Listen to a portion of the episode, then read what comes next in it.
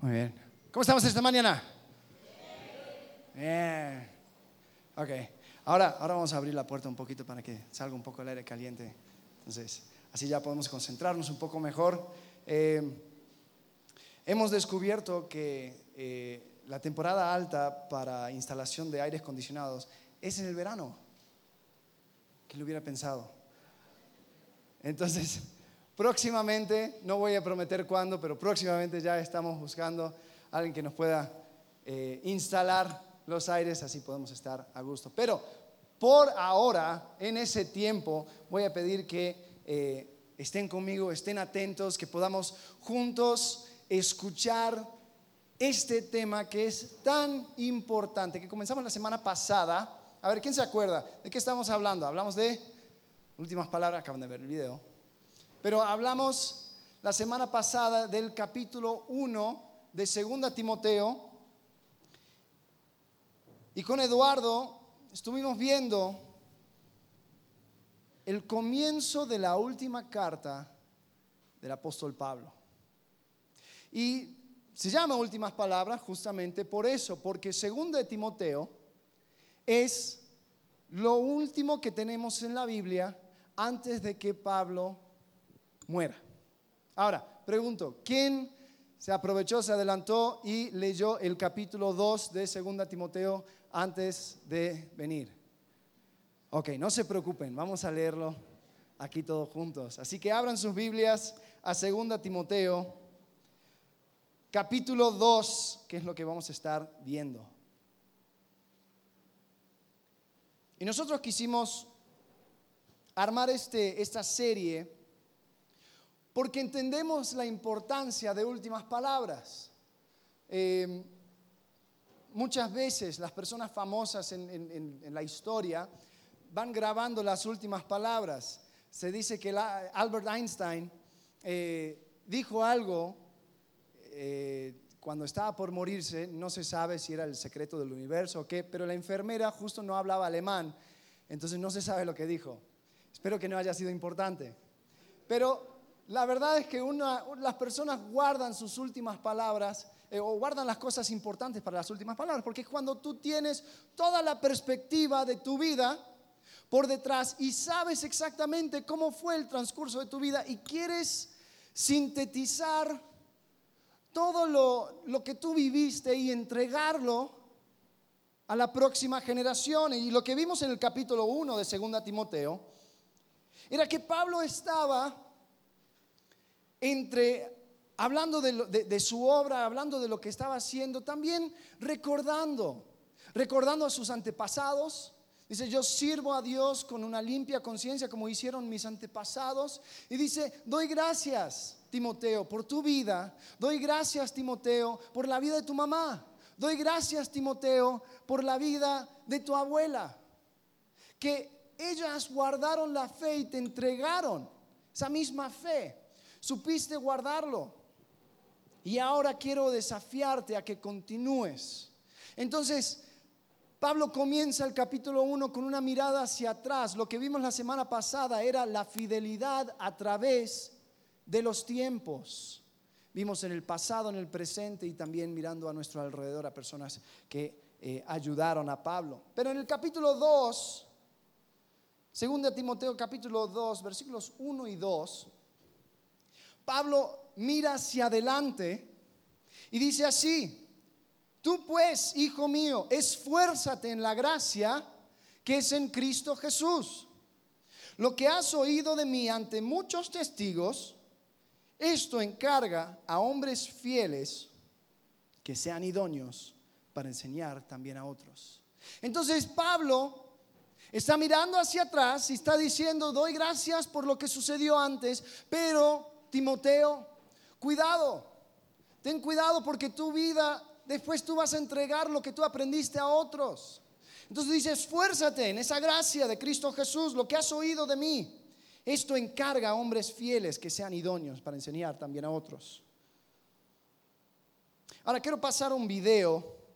Eh, a mí me gusta esos, esas series de Discovery donde va mostrando las cosas, cómo, cómo se hacen las cosas. Y, una vez vi un episodio donde mostraron cómo hacer eh, una cadena. Y la verdad fue, fue voy a seguir hablando hasta que aparezca. Eh, la verdad fue bastante interesante de cómo es que de un alambre lo van jalando, ahí está, y lo van cortando, después una máquina lo va doblando, lo gira, lo conecta y continúa. Y todo esto va formando una cadena. Y es, es algo fascinante porque cada pedazo una vez, primero se forma, después entra el próximo pedazo, se conecta al, pedazo ya formado y ese mismo también se forma. Yo puedo mirar esto o sea, todo el día. Pero no lo voy a hacer. Después búscanlo en YouTube. Ok. Eh, y el punto, yo quería mostrarles esto porque si Timoteo va a ser idóneo, o, si, si Timoteo va a ser fiel en entregar lo que había aprendido a hombres fieles, lo que él tenía que hacer era recibir del hombre formado, que era Pablo, él se formaba y lo entregaba a otros hombres fieles que después iban a ser formados. Y continuaba esa cadena sin romperse. Y te digo algo, tú estás aquí hoy por la fidelidad de alguien que vino antes de ti. Y esa persona pudo darte esas buenas nuevas por otra persona fiel que pudo llegar a él o a ella y así hasta el momento de Jesucristo. Es una cadena que no se ha roto. Ahora, quiero tomar esta oportunidad a hablar a aquellos que tal vez no tienen una relación con Cristo, aquellos que tal vez dicen, les interesa todo esto de la Biblia, les gusta, eh, hay consejos prácticos, así como vimos eh, con conflictos, ya saber cómo cómo lidiar con ciertas cosas en la vida. Tú que estás sentado ahí, que te forzó otra persona a venir, eh, no se ríen, eh, que, tal vez estás, estás obligado o, simplemente les gusta la música o lo que sea. Miren, les quiero decir que pueden descansar este domingo, que pueden tomar su café a gusto, pueden tomar lo que quieran, desechar lo que no les conviene, porque aquí no hay responsabilidad. ¿Por qué? Porque tal vez tú no estás parte, tú no eres parte de esta cadena de haber recibido las buenas nuevas, aceptado y después pasarlo a otra persona. Así que tú tranquilo. Ahora, si sí has conocido a Cristo, si un día en tu vida se marca un antes y después donde tú entendiste que Cristo llegó a este mundo, para vivir una vida perfecta y aunque no merecía la muerte, morir en la cruz por tus pecados y tú no podías hacer ninguna otra cosa para ganar tu lugar en el cielo, no había obra que podías hacer, no había ninguna otra cosa que confiar en la persona de Jesucristo como tu Salvador. Si tú eres uno de esos, te quiero decir que tienes una gran responsabilidad. Que se sienta el peso de lo que vamos a hablar esta, esta mañana. Porque tú eres parte de una cadena que, comenzó desde Jesucristo y llegó hasta ti. Que no sea una cadena que ahí se queda. Pablo dice a Timoteo, joven Timoteo, esfuérzate en la gracia que es en Cristo Jesús y después entrega lo que has aprendido de mí a hombres fieles que sepan también entregarlo. Y para poder hacer eso, si vemos el video de las cadenas, lo que yo tengo que hacer primero es formarme.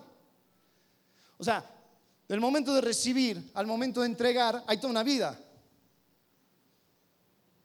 Entonces la semana pasada estaba reconociendo esa cadena y en esta semana vamos a hablar de cómo vivir en fidelidad, cómo vivir esa vida que va permitiendo que tú te formes para que otras personas después pueden continuar esa cadena.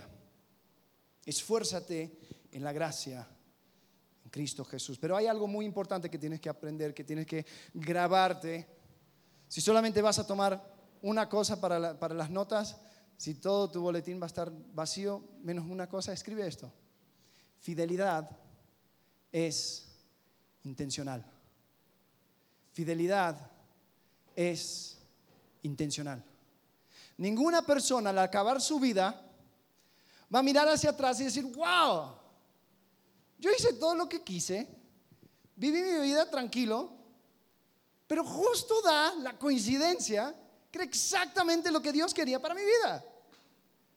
Qué chida coincidencia. No, así no funciona. La fidelidad es algo intencional. Tú tienes que decidir ser fiel. Tú tienes que decidir cada mañana ser fiel a Cristo y esforzarte en la gracia en Cristo Jesús. Y para, para hacer eso, todo el capítulo 2, Pablo va desarrollando cuáles son las cosas que tú necesitas para vivir en fidelidad. La primera cosa es esta. Tenemos que entender el costo de la fidelidad. Ya que es intencional, tenemos que entender cuál es el costo. Y, Pablo aquí da tres ejemplos. Vamos a continuar en 2 Timoteo capítulo 2, versículos 3 al 7. Dice así, tú pues sufre penalidades como buen soldado de Jesucristo. No es muy alentador ese versículo, pero bueno, ahí está. Ninguno que milita se enreda en los negocios de la vida a fin de agradar a aquel que lo tomó por soldado. Y también el que lucha como atleta no es coronado, sino lucha legítimamente. El labrador para participar de los frutos debe trabajar primero. Considera lo que digo y el Señor te dé entendimiento en todo. Entonces aquí Pablo da tres ejemplos de fidelidad, ¿no? Y habla del soldado y habla de las prioridades del soldado. Habla del atleta, habla de la disciplina del atleta y habla del labrador, del agricultor y habla de la paciencia de ese agricultor. Y estas son las cosas que Timoteo necesita para vivir una vida de fidelidad. Ahora vamos a, vamos a desglosar a cada una de estas cosas. Primero el soldado. Tú pues sufre penalidades como buen soldado de Jesucristo. Ninguno que milita se enreda en los negocios de la vida a fin de agradar a aquel que lo tomó por soldado. Cuentan que en la, guerra civil estadounidense, eh, el norte peleó contra el sur, que hubo un soldado del norte que él era relojero. Y este soldado, pues, ahí estuvo en su batallón, en el ejército, y hubo un tiempo donde estaban acampados cerca de, una, ciudad y estaban esperando órdenes de su capitán. Y lo que esperaban, eh, el relojero empezó a, decir a todos que él era relojero y que podía arreglar relojes y las personas venían y les daba sus relojes y él estaba en proceso de, eh, trabajar y, y, arreglarlas, ¿no? Y hasta personas de la ciudad empezaron a escuchar que había un soldado relojero que les podía reparar su reloj. Finalmente el día llegó en que el, soldado escucha la trompeta para levantar el campamento y empezar a marchar. ¿No? Y todos levantando todas las carpas. Y el pobre se levanta y dice, no, justo ahora no puedo ir, tengo media docena de relojes para arreglar. No, no, no, no, no, yo aquí me quedo. No es chiste, es simplemente una anécdota. No esperen nada al final. Ahí se acabó. Eh, pero el punto es, como que el soldado tenía sus prioridades invertidas. ¿A qué vino? Vino a ser soldado. ¿Qué empezó a hacer? Relojes. ¿Hay algo mal con eso? No. Pero cuando suena la trompeta, hay que levantarse. Ningún soldado se enreda en los negocios de la vida a fin de agradar a aquel que los llamó por soldado. Ahora, ¿qué estoy diciendo con esto? Algunas personas usan este versículo para decir, por eso lo que Dios quiere para tu vida es que tú ya dejes tu trabajo secular. Y tienes esa, forma de secular y santo. Hay cosas santas y hay cosas seculares. Yo no creo eso. Deja tu trabajo secular y, dedícate a la obra tiempo completo y ve a una montaña y, y, sé monje franciscano y ahí vas a estar porque no te puedes enredar en las cosas de la vida. No, no dice eso. Lo que está diciendo, porque, porque el mismo Pablo, él cuando no había sustento en una iglesia, o la iglesia tal vez era muy maduro y se iban a escandalizar si él decía, oye, mira, necesito para el almuerzo. Entonces él, nada, agarraba y empezaba a trabajar por su cuenta. No tenía ningún problema con hacer eso. Y no hay ningún problema con, con, ese tipo de cosas. Es más, hay veces donde Dios te llama a ciertas, ciertas áreas de labor donde tú puedes hacer un impacto donde tú estés. Pero la cuestión tiene que ver con tu prioridad. Tu prioridad, no te enredes en los negocios de la vida a tal punto que no puedas agradar al que te llamó por soldado. Creo que todos podremos decir que al entrar al cuerpo de Cristo, también entramos al ejército de Cristo. ¿Sí o no?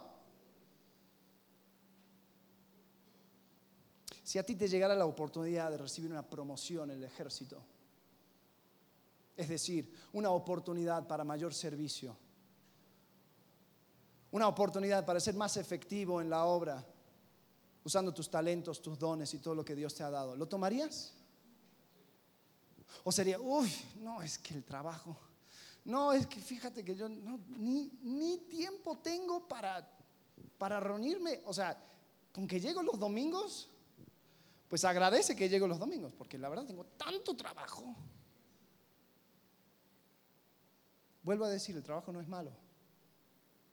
Pero si te encuentras enredado a tal punto que ni siquiera puedes ser un testimonio en tu lugar de trabajo, y te sientes totalmente inefectivo y atado por el labor, por los negocios de la vida, te voy a decir, no estás siendo un buen soldado.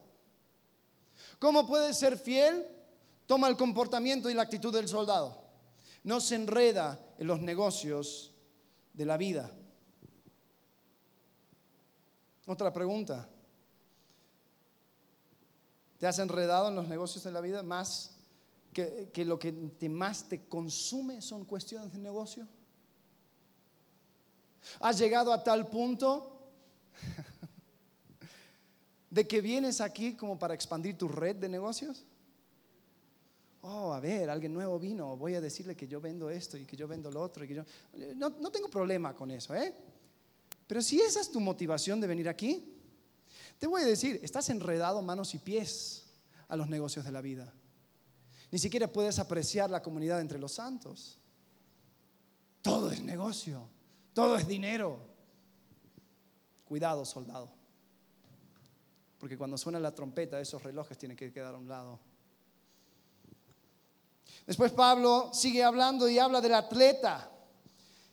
Y dice que el atleta, también el que lucha como atleta, no es coronado, sino lucha legítimamente. Ahora, los griegos tomaban los deportes muy en serio. Los griegos son los que nos, dieron los Juegos Olímpicos, ¿no? Que ahora va a ser en Brasil. Eso va a ser un show. Em, se, acaban de quitar el presidente. Yo no sé lo que va a pasar, pero, pero bueno, es una tradición que ha continuado y, viene desde Atenas, desde Grecia los grandes Juegos Olímpicos. Y algo interesante, los, los, griegos lo que tenían que hacer antes de que comenzaran los Juegos, tenían que suspender todas sus guerras por un mes previo a los Juegos para que todas las personas de todo, alrededor pudieran viajar. Entonces ahí estaba Esparta peleando con Atenas y decían, bueno, ya esperan que lleguen los Juegos. Ok, listo, continuaremos. Y ahí dejan un espacio para que todos puedan participar de los Juegos. Y los atletas, e, era muy exigente ser atleta en los Juegos Olímpicos. Ellos no solamente tenían que eh, eh, tener la, fuerza física y poder eh, tener la técnica apropiada para, llevar a cabo su deporte, también tenían que ser eh, buenos ciudadanos de su ciudad o su estado y ellos tenían que jurar delante de Zeus de que ellos habían estado entrenando por 10 meses, un mínimo de 10 meses. Entonces estos, estos griegos tomaban muy en serio esta parte de los juegos. Entonces cuando Pablo, Pablo dice, el atleta no es coronado, sino que sin, que luche eh, legítimamente, él estaba dándole esta imagen. La semana pasada Lalo estuvo hablando un poco de, de, de la carrera Ironman. Es una carrera donde llegan un montón de tipos y se, montan en una bicicleta y después se ponen a correr, y después se ponen a nadar por 500 kilómetros para ver quién llega primero. Eh, yo no soy fan, él, lo describió con, flores y con hermoso. Yo digo, pues toma el camión, pasa por ahí. ¿Para qué tanta vuelta? Por eso construyeron un puente, no hay que cruzar el río nadando. Pero bueno, a la gente le gusta. Pero algo interesante de, esta carrera es que no es una cosa que puedes hacer de un día para el otro. No es una cosa que tú, tú, decís, ah, yo me voy a levantar y voy a, salir a correr. No, no, no. Eh, tú tienes que entrenar y tienes que tener una disciplina. Eh, y vuelvo a decir, Pablo estaba muy enfrascado en este mundo. En otro momento, en 1 Corintios capítulo 9, versículos 24 al 27, él dice esto, ¿no sabéis que los que corren en el estadio, todos a la verdad corren, pero uno solo se lleva el premio? Corred de tal manera que lo obtengáis. Todo aquel que lucha, de todo se abstiene. Ellos a la verdad para recibir una corona corruptible, pero nosotros una incorruptible. Así que yo de esta manera corro, no como la aventura, de esta manera peleo, no como quien golpea al aire, sino que golpeo mi cuerpo y lo pongo en servidumbre, no sea que habiendo sido heraldo para otros, yo mismo venga a ser eliminado. Quiero decir algo. Si llegaste a Cristo con la idea de que tu vida iba a ser más fácil, te engañaron. Lo siento mucho. Si tú llegaste a Cristo con la idea de que, ah, bueno, ahora listo, yo voy a poder vivir esa vida que siempre he querido, no, no, no. Porque la primera cosa que Cristo dice es, crucifica a tu viejo hombre, clávalo en la cruz. Y desafortunadamente he conocido muchas personas que son como aquella parábola donde la, la semilla empieza a crecer pero como no echan raíces, vienen los problemas y dicen, no, no, no, eso la verdad no es para mí, muchas gracias, me retiro. El atleta no es coronado sin que corre y participe legítimamente. Y en esta vida hay muchos atajos. Y en esta vida, mira, si tú vives la vida bajo tus propias reglas, te va a ir mucho más fácil. ¿Sí o no? Eh, hay, personas en, los maratones, ¿no? el maratón de Boston o lo que sea, que, que comienzan la carrera, después se desvían un poco, piden un Uber, van hasta el final, esperan y truc, salen y, empiezan a correr. Eh, bueno, obviamente cuando les cachan dicen, no, no, no, esta persona no está eliminado. Pero te voy a decir cuál es más fácil. El atajo. La vida cristiana es difícil. Que nadie te engañe. Pero tú no ganas un premio por tomar un atajo. El premio llega por luchar, por correr legítimamente. Y eso es lo que trae el beneficio. Entonces Pablo dice, vive como soldado, con las prioridades de un soldado con la disciplina de un atleta. Pero finalmente dice la paciencia de un labrador. Dice que el labrador, para participar de los frutos, debe trabajar primero. Considera lo que digo y el Señor te dé entendimiento en todo. Y los labradores, te digo, esas personas que trabajan la tierra y son agricultores, ellos son expertos en la paciencia. Porque aunque tú ves un campo lleno de de hierba mala y de, pasto, de lo que sea, ellos lo que ven es potencial. Dicen, sí, aquí podemos poner estas líneas y aquí el maíz y no sé qué. Y tú dices, ¿qué ves? No, no, no, pero en seis meses, cuando llega la cosa, ay, en seis meses. Entonces empiezan a trabajar y ponen las semillas y cada seis centímetros una semilla y ponen y riegan. Yo digo, ¿qué estás regando? Estás regando tierra. No, no, no. En tres semanas, en cuatro semanas ya empezar a brotar. No te creo. Sí, sí, sí, sí, sí. Mira, mira empieza a crecer y empieza a crecer. Dicen, bueno, ahora va a llegar esto y esto y lo, que, lo demás y tengo que plantar y tengo que hacer y tengo que... No sé nada de agricultura, pero me imagino, finalmente termina con el fruto, ¿no? Pero después de mucho tiempo, después de un buen rato llega.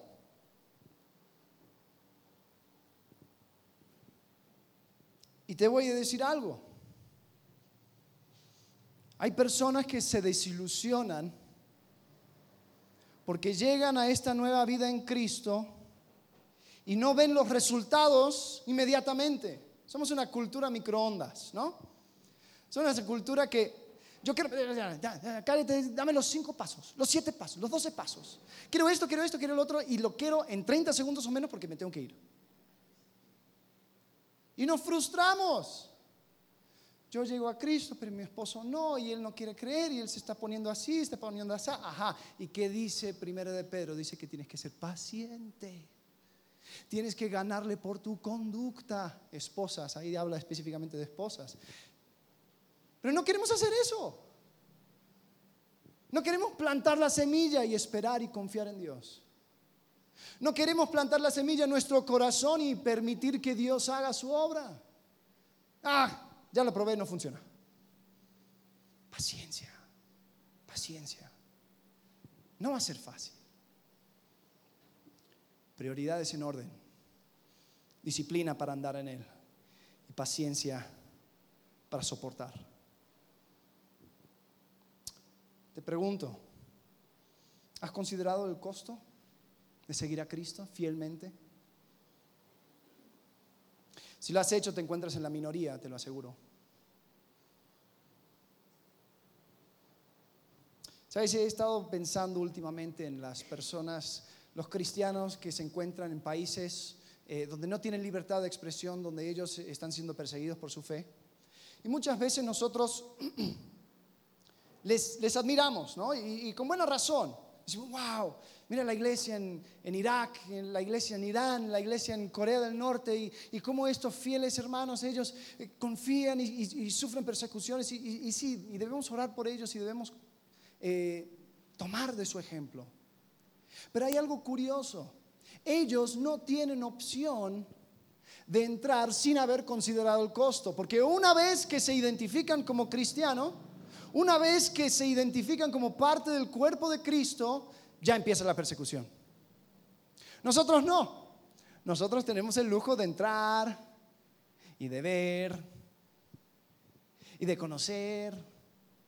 Y después llegan las pruebas y decimos, no, mejor no. Entonces, en estos países perseguidos encontramos un grupo pequeño, pero sólido. Aquí tal vez encontramos un montón de personas que todavía no han contado el costo no han entendido lo que significa vivir fielmente. Te quiero desafiar, si te encuentras en ese grupo, considéralo. Piensa, tengo mis prioridades en orden. Estoy listo para una carrera difícil. Y estoy dispuesto a esperar hasta que Dios actúe en su tiempo.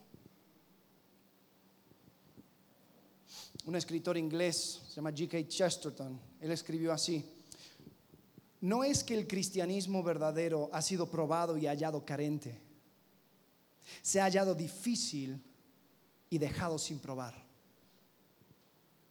No es que ya lo probé y no, la verdad no está a, a mi estándar. Lo hallé difícil y lo abandoné. Porque te puedo prometer que una vida conectada con Cristo trae los beneficios más grandes de este mundo. Pablo continúa y habla de la razón de nuestra fidelidad.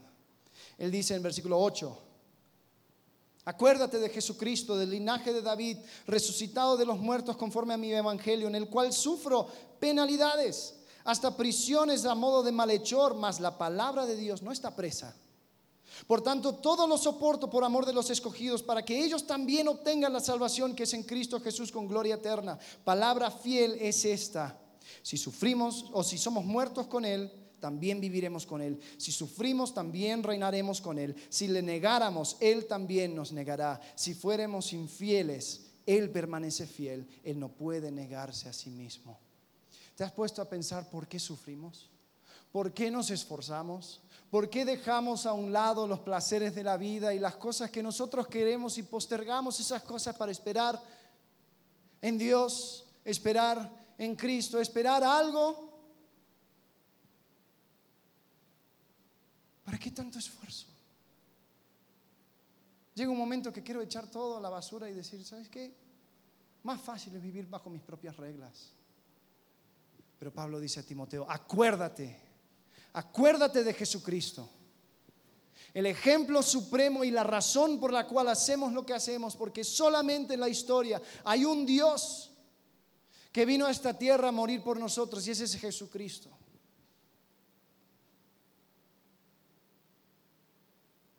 Acuérdate de mí, dice Pablo, el cual sufro penalidades por amor a Jesucristo, hasta prisiones de malhechor. Y lo que nos permite ver aquí en el próximo versículo dice, palabra fiel es esta, si somos muertos con Él, también viviremos con Él. Lo peor que nos puede pasar, la prueba más difícil que, tengamos que pasar es que terminamos muertos a causa de Cristo. Pero sabéis que si somos muertos con Él, también viviremos con Él. Si sufrimos, también reinaremos con Él. Ahora hay que tener cuidado porque dice, si le negaremos, Él también nos negará. No está hablando de la pérdida de salvación, pero la Biblia sí habla de recompensas, de coronas, de cosas que podemos ganar a causa de nuestro servicio, pero también lo podemos perder. Entonces, si le negáramos, también Él nos negará, pero termina diciendo, si fuéramos infieles, Él permanece fiel. Él no puede negarse a sí mismo. Qué increíble que nuestra salvación no depende de nuestra fidelidad, sino de su fidelidad. Amén. tenemos que recordar la razón por la cual hacemos lo que hacemos. Tenemos que recordar el por qué. Porque si solamente sé el qué debo hacer, pronto me voy a empezar a preguntar, ¿y por qué lo hago? ¿Y por qué me esfuerzo? ¿Y por qué sufro? Ah, acuérdate de Jesucristo.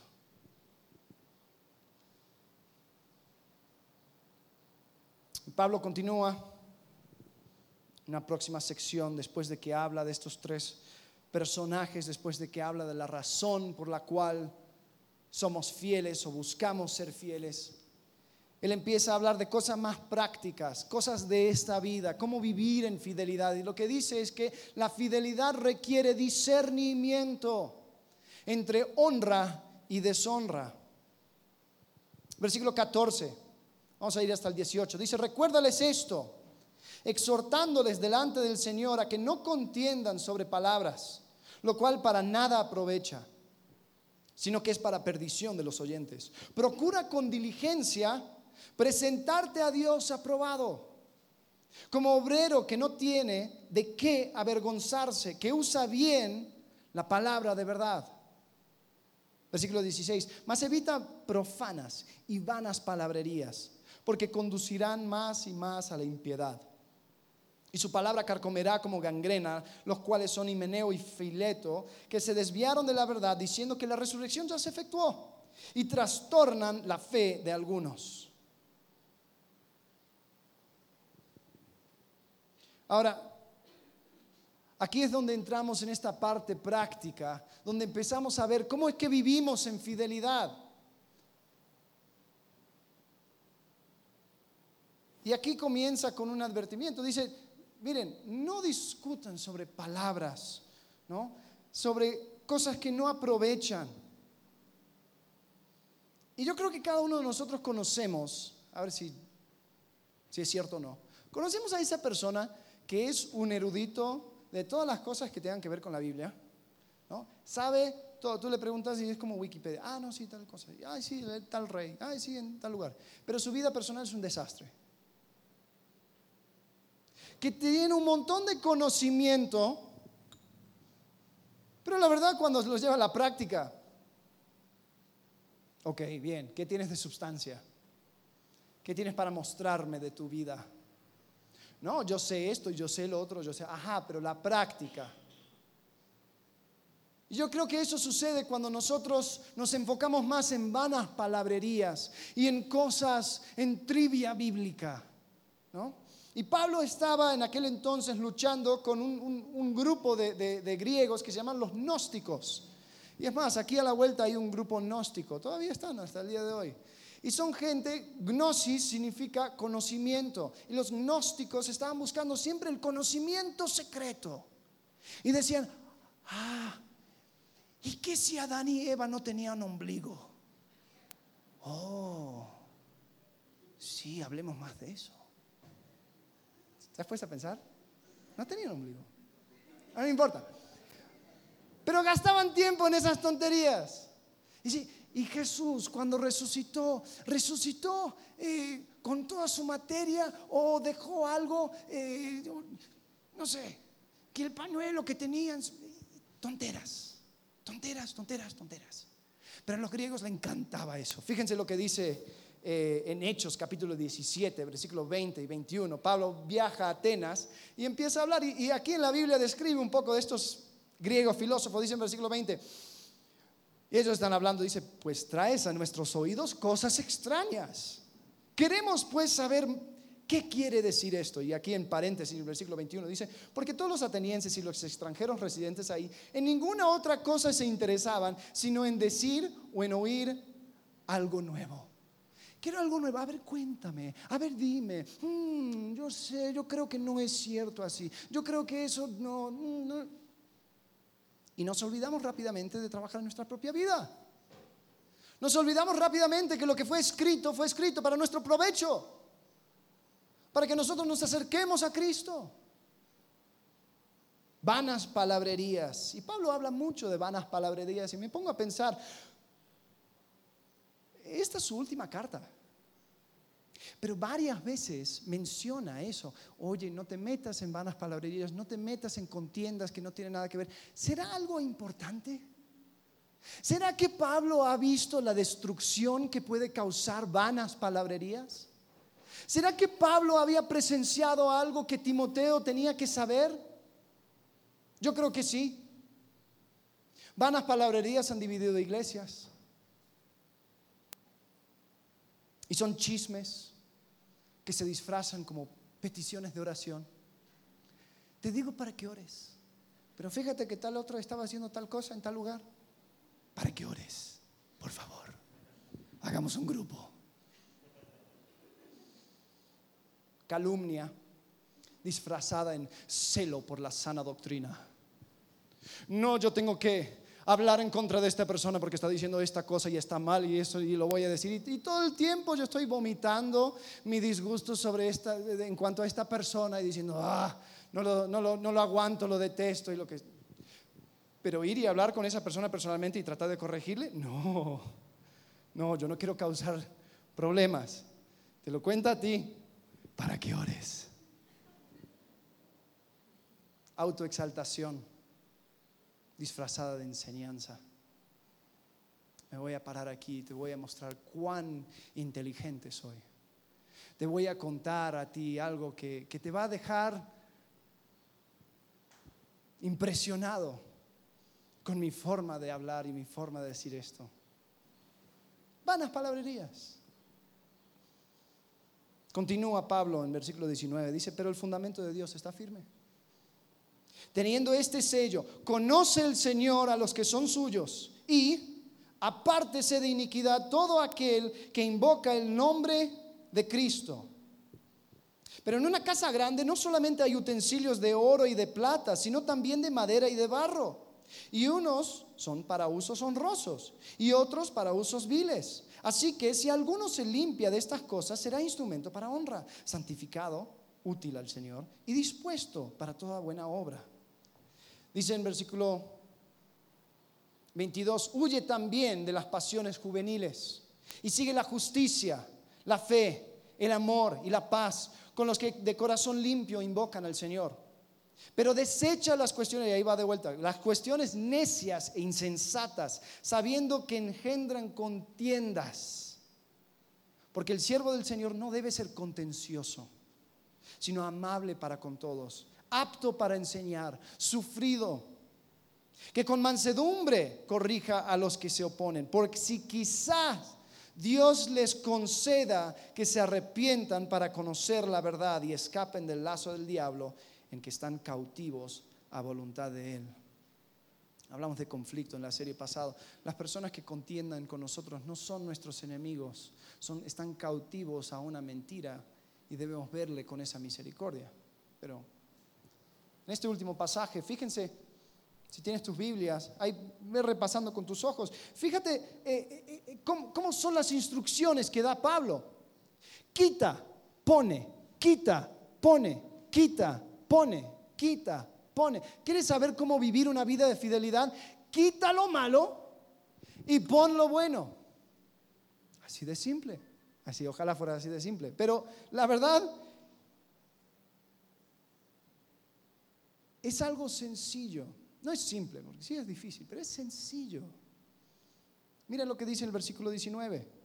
Dice, eh, el Señor conoce al Señor a los que son suyos y apártese de iniquidad todo aquel que invoca el nombre del Señor. Es decir, hay una relación con Cristo y en esa relación con Cristo yo me aparto de lo malo, quito lo malo, pongo esa relación con Él.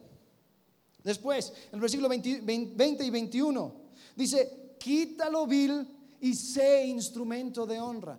Quita y pone. Y es increíble la misericordia de Dios. Ninguno es desechado para siempre. ¿eh?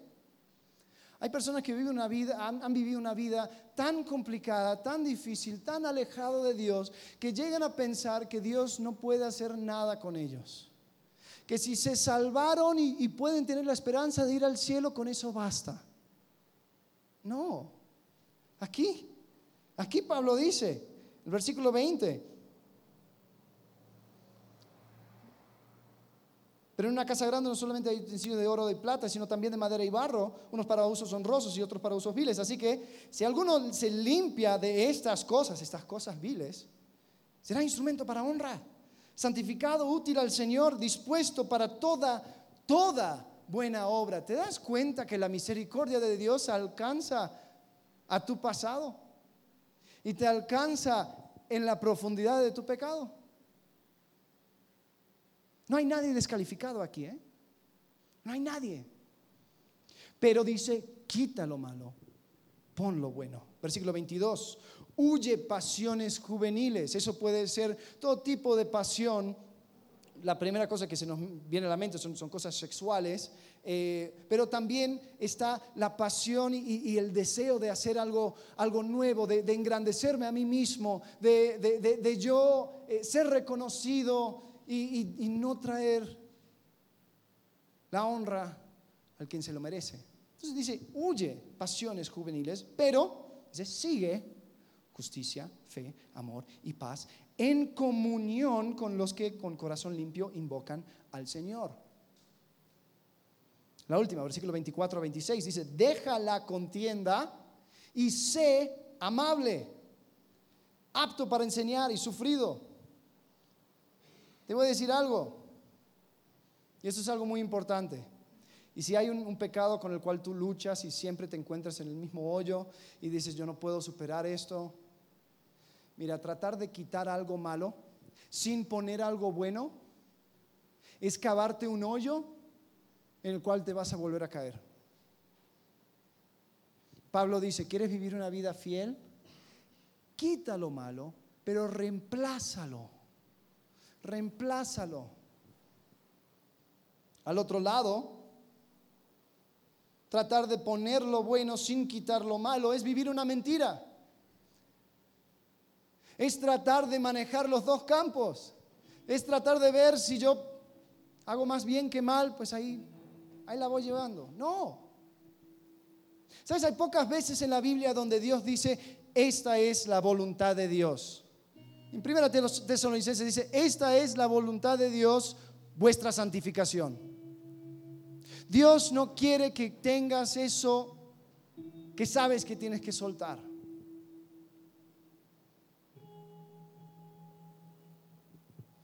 Tal vez dejaste esa novia, ese novio que sabías que no te convenía. Tal vez te prometiste a ti mismo que jamás ibas a volver a ver pornografía. Tal vez decidiste que ibas a dejar de ir a ciertos lugares porque no, sabes que no te conviene. Muy bien. ¿Con qué lo vas a reemplazar? Porque ese novio te va a volver a llamar. Porque esos pensamientos que fuiste cultivando en todo ese tiempo, en tu adicción a pornografía, van a volver. Porque vas a tener que reemplazar ese tiempo donde ibas a ese lugar con algo. Quita pone, quita, pone.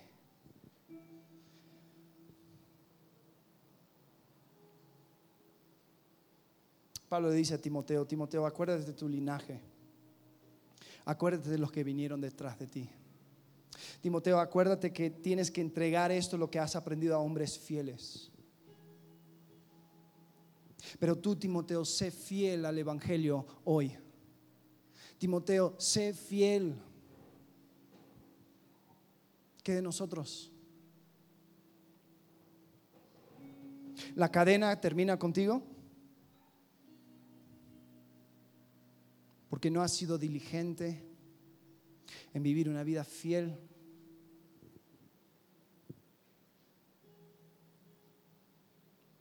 Gracias a Dios que nos da la oportunidad de ser vasos de honra si nos ponemos a obedecerle hoy.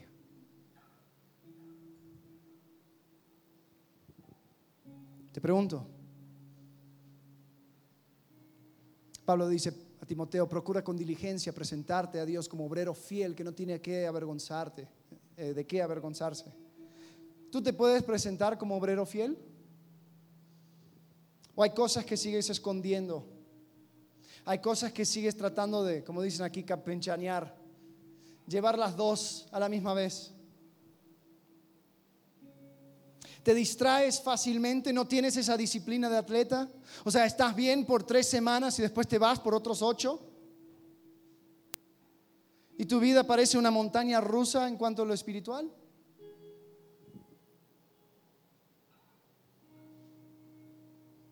¿Quieres una vida llena de propósito? ¿Quieres una vida con una meta clara? Sé fiel al Evangelio. Sé fiel al Evangelio. La fidelidad es intencional. Como buen soldado, pon tus prioridades en orden. Como buen atleta, compite de acuerdo a las reglas. No tomes atajos. Sí, cuesta más. Pero hay una corona para aquel que luche legítimamente. Y como buen labrador, sé paciente porque Dios va a hacer su obra.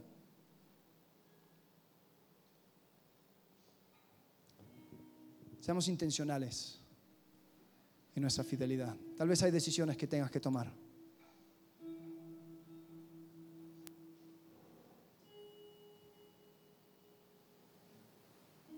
Pero si hubo una persona fiel en tu vida que llegó un día a presentarte a Cristo, no te quedes como el único, como el último eslabón. Sé fiel. Vamos a orar. Padre, gracias porque tenemos estas palabras del apóstol Pablo que nos va mostrando cómo vivir una vida en fidelidad. Señor, te pido que podamos poner en práctica aquellas cosas que hemos visto, Señor, tomar las decisiones necesarias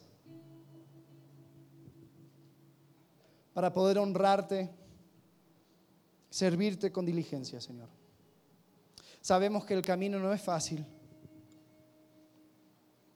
Señor, pero tú mereces toda nuestra gloria, nuestra honra. Te agradecemos y lo ponemos en tus manos. En el nombre de Cristo Jesús. Amén.